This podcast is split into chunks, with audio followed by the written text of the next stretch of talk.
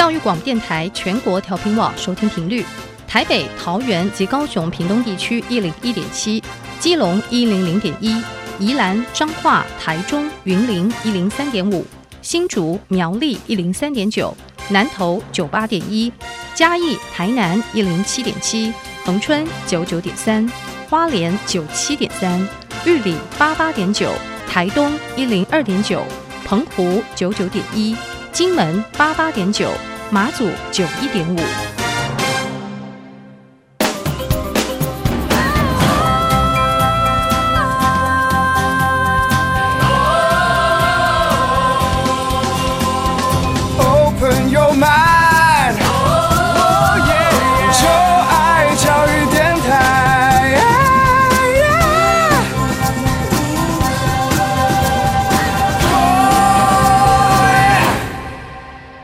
在节目一开始，邀请各位听众朋友们，可以在各大 Podcast 平台订阅音乐播客秀，同时为我们留下五颗星的评价哦。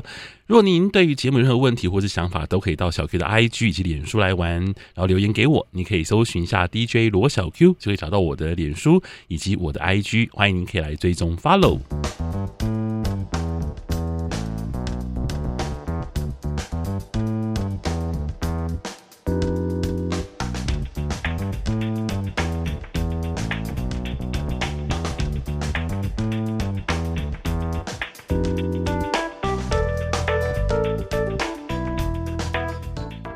Hello，各位听众朋友们，大家好，大家晚安。你在收听的是教育广播电台音乐播客秀，我是主持人罗小 Q，我是一位四十岁的大叔，在每个礼拜二的晚上。我都会邀请大学同学或是非常年轻的音乐家、歌手、乐团来到我的录音室和我聊聊音乐，希望我们在音乐当中没有代沟。那今天很开心，我们继上个礼拜呢，继续邀请到了非常年轻的钢琴以及小提琴演奏家显博呢，来到我们的节目当中，来到我的录音室，好好聊一聊音乐。嗨，显博你好，主持人好，各位听众朋友们大家好。好，先恭喜你，就下礼拜要举行你的。个人演奏会对，对，对，在成品松烟，对，在台北的成品松烟这样。对，礼拜五晚上是我们有准备要送票，哦，对，那要再一次跟大家讲一下，就我们这次有准备三人的这个票要送给大家，就是总有六张啦，就是一人会有两张票，嗯。那如果你有兴趣想要听显博的音乐会呢，可以来到小 Q 的 IG 以及脸书呢来留言给我，或是传讯息给我。那这一次也就是呢，先抢先赢了，啊。那如果说你听到了这个讯息之后呢，然后来就是。哎，就是来这个来传讯给我说你要票，结果很不好意思，票没有的话，那就可以自己购票吧，对不对？是可以自己、对对对直接锁票就好啊，是不能购票的，是不是？嗯、哦，是要锁票。对对对，那锁票的话是要去哪边锁票？在我的 IG 的连接，嗯，直接填写呃 email 就可以了。哦，那你的 IG 是呃 零八底线一零哦 QIU 是那搜寻显邱邱显博可以找到对就会有了你的 IG。那所以无论到我的 IG 或脸书，或到你的脸书 IG 都可以锁票的意思。对对对对。哦，好，那大家也可以去显显博的 IG 去锁票。那那今天呢，我们要来为大家当然开场，我就要先为您。播就是显播不久之前才刚刚录好的一段录音。那我们在上个礼拜已经听到这段乐曲的第一段，对。那再我们介绍一下这首乐曲好吗？好，呃，这首乐曲是巴哈的键盘组曲的第二号，嗯，然后是 C 小调。是，OK，我们先来听这段演奏。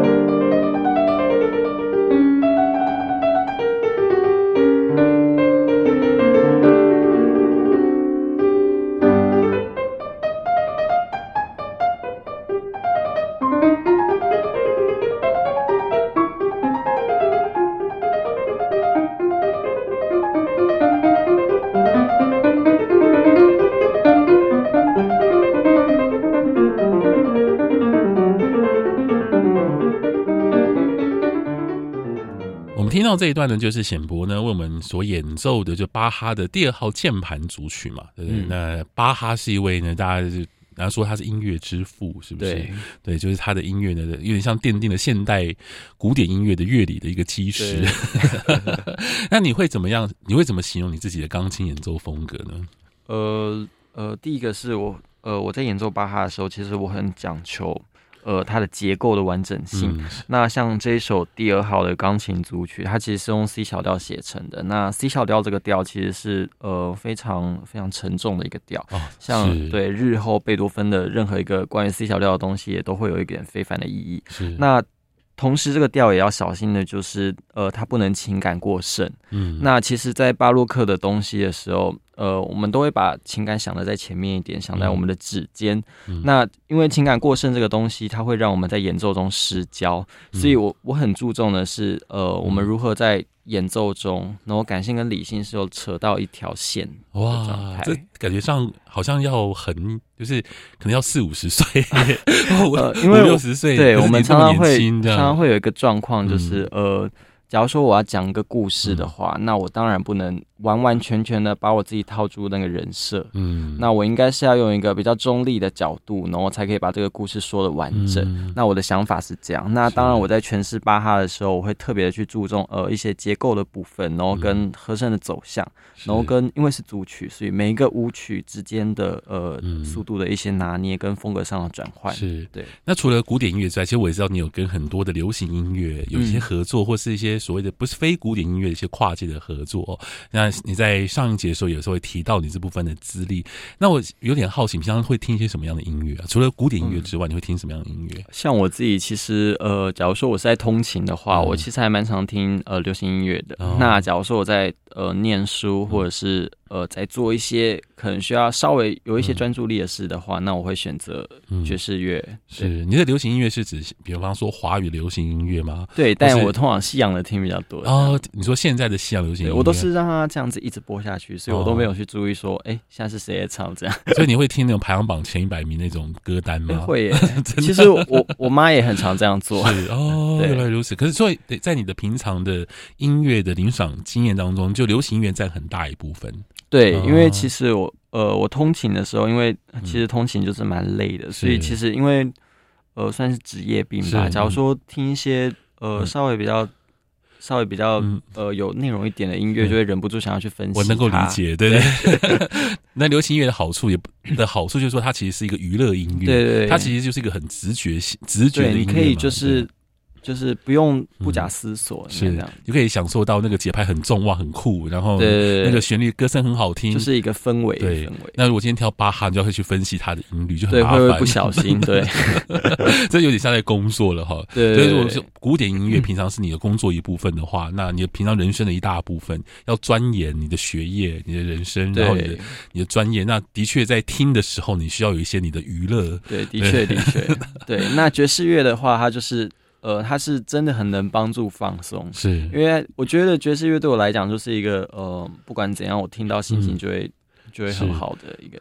可是人家讲说，古典音乐跟爵士音乐是两个非常不同的极端的，就是他们在概念上面是很不太一样。因为爵士乐讲究讲究的自由奔放，那古典音乐讲究的是每一个音符都不能够出错的那种演奏方。对 对。那这两种，你你觉得？呃，其实他们的起源是一样的，因为爵士乐其实就是呃非洲的一些黑人的音乐，然后融合了呃西方的功能和声。是那所以很多人会常常就讲说。呃，哎，那古典音乐是不是直接跳行到爵士音乐？它是一个很很容易衔接的过程。嗯、那当然，它其实是可以衔接的，嗯、因为它其实是运用到一样的东西，就是西方的功能和声。嗯、那当然，这之间也会有很大的落差。嗯、那其实，呃，我要说的是，他们的起源其实是还蛮雷同的，嗯、这样子。那你之后会想要？尝试看演奏爵士音乐，还是平常你自己有已经在演奏爵士音乐，是我们不知道而已。其实我们古典音乐二十世纪后作曲家有很多像呃盖希文啊，盖希文对对对，卡布斯丁啊，其实他们都是一个很融入爵士音乐到自己呃古典音乐里头的作曲家。是，那我觉得呃接触他们，其实也对爵士音乐有更多的。还蛮棒的了解，嗯，OK，好啊。那今天我们还是要请这个呃，你为我们介绍就三首呢，你非常喜你自己为我们挑选的歌，那这些歌也都跟你的人生其实有一些关系。嗯、那今天第一首歌曲呢，乐曲是这个 Waxman 的乐曲。对，那这是你第呃你高二的时候通过中区试赛后进入全国比赛的时候的一首乐曲吗？对，没错，没错。那这首曲子，呃，大家都知道它其实很艰难嘛，它是一个小提琴一个。呃，就是一个炫技，然后大家都会知道的一首呃卡门幻想曲。是，那其实写过卡门幻想曲的人其实还蛮多的。嗯、那这一首是里面相对技术含量比较高的。嗯，对。那这一首其实是呃，他跟我之间的故事是，他第一次让我看到呃，我真正很努力在做一件事情的成果。嗯、那其实我在高二以前，我其实我一天基本上不会。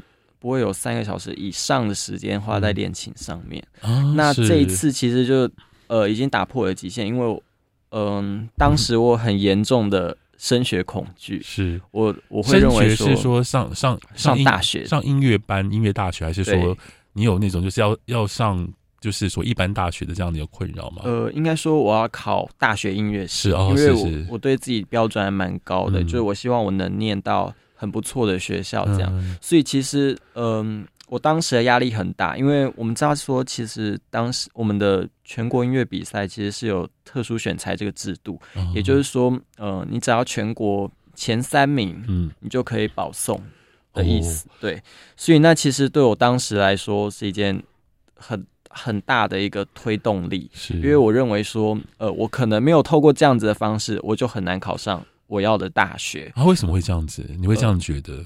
呃，呃，因为因为我们都知道，其实你要念师大，其实是一个学科比重是一个很重的学，学科也需要。哦，原来如此。但是你只要通过这比赛，你可以得到前三名，就可以直接保送，就会保送。对，哦，原来如此。所以其实当时我非常的拼命，因为我认为说我没有这么做，我可能就考不到我现在的学校。嗯，那所以其实我当时。接近比赛的时候，我每天都是绞尽脑汁，嗯、然后早上就一早就是起来，然后就是赶快疯狂的，就是钻研这首曲目。嗯、是，所以其实呃，我其实是满意我最后在呃舞台上的表现。虽然说我还是没有拿到嗯全国前三的名次，嗯、但其实这一次也让我看到我自己可以做到什么样子。OK，好，我们来听听看。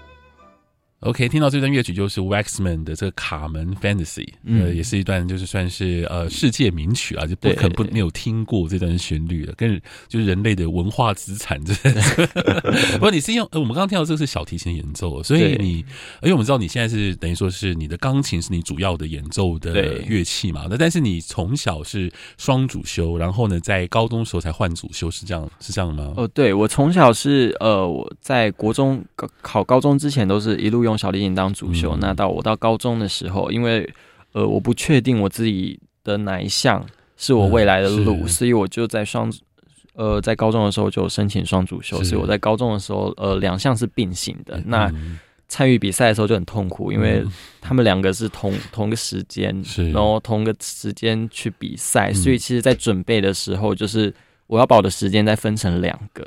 哇哦，这难怪双主就是很困难的一件事情。对，会比较蛮累的，真的辛苦了。对，但是我觉得小提琴跟钢琴对来讲，你这两这两种乐器有什么样的差别吗？对，因为我知道你之前跟 Sarah Sarah 合作过嘛，嗯、对对对。那那个是刚是小提琴演奏，对对对，对。那你现在的主要的演奏是你是以钢琴为主，对。那你觉得这两种乐器对你来讲，你的你现在？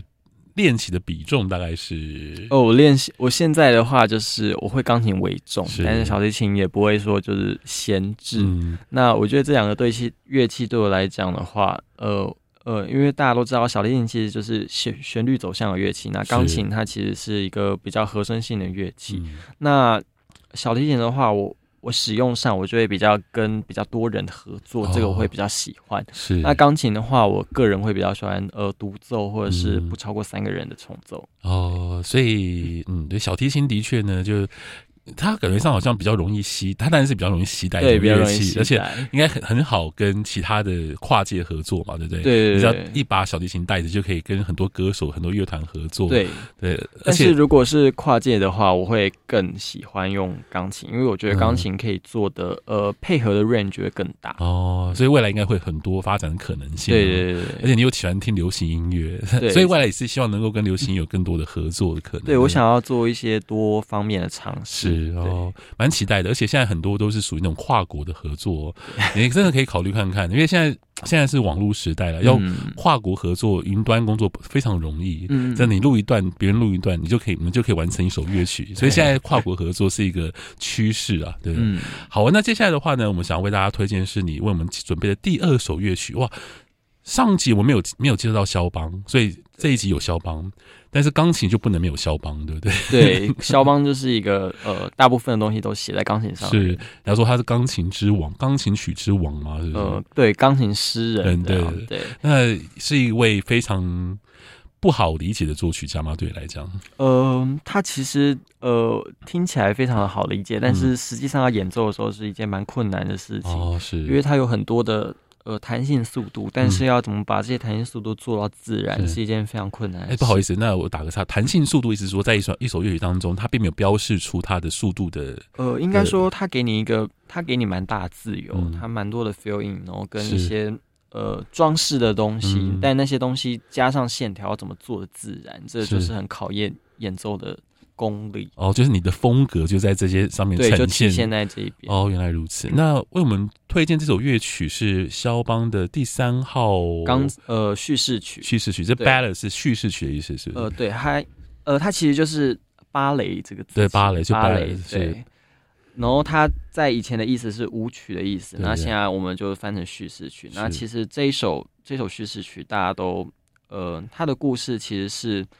嗯，他应该算是一个有一个水妖，嗯，然后他爱上了一个呃人类的男子，然后后来就是呃，可能男子背叛了他，嗯，他们的结局就是一起沉到了水底，是这样的一个故事。哇简单来说，是。所以这首曲子其实呃，它有它有它的深度，嗯，然后技巧上其实它跟其他两其他三首比起来，因为总共有四首曲子，嗯、比起来其实没有那么的难，但是就是卡在说。嗯呃，他的这一首呃氛围感，然后跟他这个舞曲的一些元素的结构，又要跟他歌唱的旋律搭在一起，就会变成一件很困难的事情。是，所以其实我在大一的时候，呃，这首曲子其实让我意识到我自己非常的不足，嗯、然后其实遭受到挫折的一首曲子。这不不足的意思是你觉得？呃，因为其实我在弹这个曲子的时候。因为其实我在大学前都非常的少碰肖邦的东西，嗯、那这一首曲子其实是呃算是我的入门吧。嗯，对。那我在弹它的时候，我就会觉得说，诶，很多线条的东西我反而很不很不习惯。嗯，对，他写的方式我都很不习惯这样子。这跟你平常演奏的你的你的逻辑不太一样。对，它其实跟一些德奥的东西差很多，因为我们德奥讲求的是呃工整的结构这样子。